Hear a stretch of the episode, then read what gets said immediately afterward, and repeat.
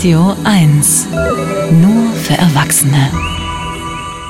Hate Speech ist, weiß ich gar nicht, ob das etwas ist, was ich noch äh, äh, erklären muss. Äh, Hate Speech ist auf jeden Fall etwas, wo sich jeder was anderes drunter vorstellt. Weiß gar nicht, ob es eine wissenschaftliche Definition von Hate Speech gibt.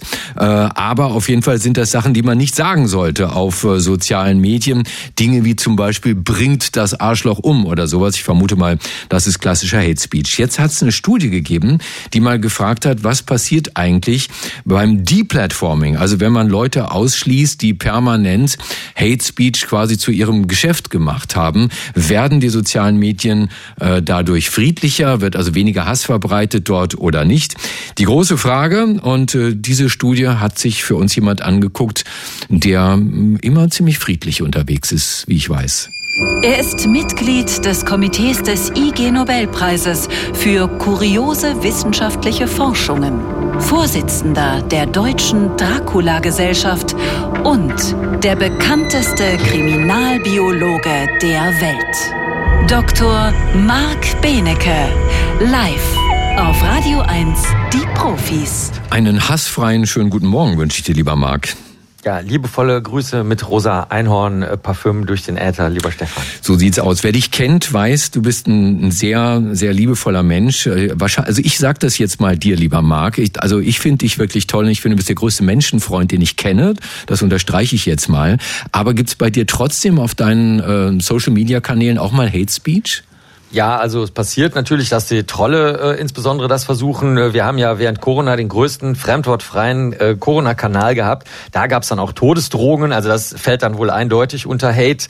Und ähm, grundsätzlich gibt's immer mal wieder Leute, die dann auch aus politischen Gründen oder so so diese Art äh, bitterer Verzweiflung in die Welt herausschreien. Wir haben da die Technik entwickelt bei uns auf den Seiten, das macht hauptsächlich die Ines, meine Frau, ähm, weil ich das nicht gar nicht lesen möchte erst, mhm. ähm, dass wir die Leute, solange sie was sachlich noch beweisbar Richtiges sagen, lassen wir sie drin und ähm, die anderen werden dann notfalls ganz selten mal blockiert. Aber wir sind eher auf der Seite dessen, wenn die Leute was sachlich Richtiges sagen wollen, können sie es noch machen. Aber das, was du gesagt hast, also Hate äh, beispielsweise, wie hier in dem Fall bei der Studie, von der wir gleich reden, wo es darum ging, äh, über die Black Lives Matters Bewegung und den, die Ermordung von George Floyd, wo sich ein Polizist äh, über neun Minuten lang auf seinen Hals gekniet hat, das hat natürlich hm. ähm, also äh, nur, nur noch, sagen wir mal, wilden, irrationalen, nicht mehr auf Daten und Tatsachen beruhenden Hass nach sich gezogen. Gehabt. Wer hat diese Studie gemacht? Diese Studie stammt direkt von Meta, also von Facebook in diesem Fall. Ähm, die beiden Kollegen oder Kolleginnen, also Daniel äh, Thomas und Laila Wahedi, haben die zusammen gemacht und haben sich mal angeschaut bei sechs Organisationen, die im Zuge dieser George Floyds Proteste, also dieser Black Lives Matters Proteste im Mai 2020, die auf einmal sprungartig äh, Hass verbreitet haben. Da haben sich natürlich viele politische Gruppierungen, haben sich natürlich da angereizt gesehen, die Chance zu nutzen, möglichst viele Leute für ihre Ideologie zu ähm, ähm einzu ja, binden und haben dann sechs von diesen Organisationen mal, wie du das vorhin schon genannt hast, die Plattform. Das funktionierte so. Also sie haben sich sechs Organisationen rausgesucht, von denen sie wussten, wer die Hauptakteure sind, haben hunderte, das muss man dazu wissen, hunderte von den Hauptakteuren komplett aus dem Netz genommen, also von Meta, damals Facebook, rausgenommen und ähm, haben dann geschaut, was mit den Followern passiert. Würden die Follower jetzt einfach woanders hingehen und woanders weiter sich den Hate reinziehen oder würden sie das nicht machen? Und werden die Akteure, die Hauptakteure, die also den Hass da so hauptsächlich verbreiten, ähm, werden die auch woanders hingehen oder innerhalb von Facebook versuchen, sich umzusehen. Und äh, es kam zu einem sehr merkwürdigen, wie ich finde, Effekt.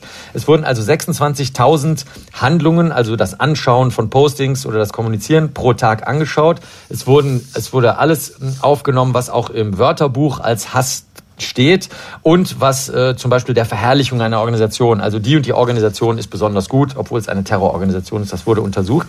Und dann haben sie gesehen, dass im Schnitt die Konsumenten sowieso nur fünf, also was ich erstaunlich wenig finde, fünf Beiträge mit offensichtlichem Hass pro Tag angeschaut haben. Und nach diesem, nach diesem großen Eingreifen, nach dieser großen Disruption und Störung, die Meta da durchgeführt hat, haben diese Leute freiwillig 0,5 ähm, Beiträge weniger angeschaut. Also statt fünf Hassbeiträge haben sie im Schnitt 4,5 Hassbeiträge pro Tag angeschaut. Zehn Prozent. Facebook und Ja, also genau, äh, ähm, Facebook und Meta halten das für deswegen für einen Erfolg, weil sie dann geschaut haben, ob das nur kurzfristig ist. Denn die Superhater, die haben natürlich dann noch mehr gehatet. Ne? Also jetzt mischt sich auch noch Facebook ein, da was haben die denn damit zu tun und so. Und dann wurde es also noch schlimmer. Aber wenn man es über alle Follower angeschaut hat und über alle Akteure, dann hat sich gezeigt, dass mittelfristig insgesamt die Umgebung etwas angenehmer wird, weil äh, im, langfristig ein bisschen weniger Hass verbreitet wird. Ich muss aber das mit sehr vielen Salzkörnchen bisschen jetzt hier äh, mal versehen, diese Suppe, mhm. äh, so dass sie schon wieder salzig schmeckt, weil ich finde, dass das insgesamt doch einen sehr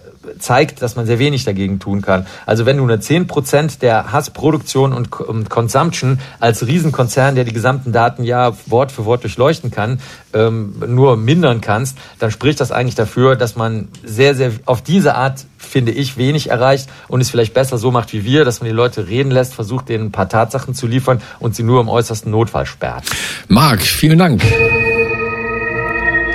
Das war Dr. Marc Benecke live auf Radio 1, die Profis.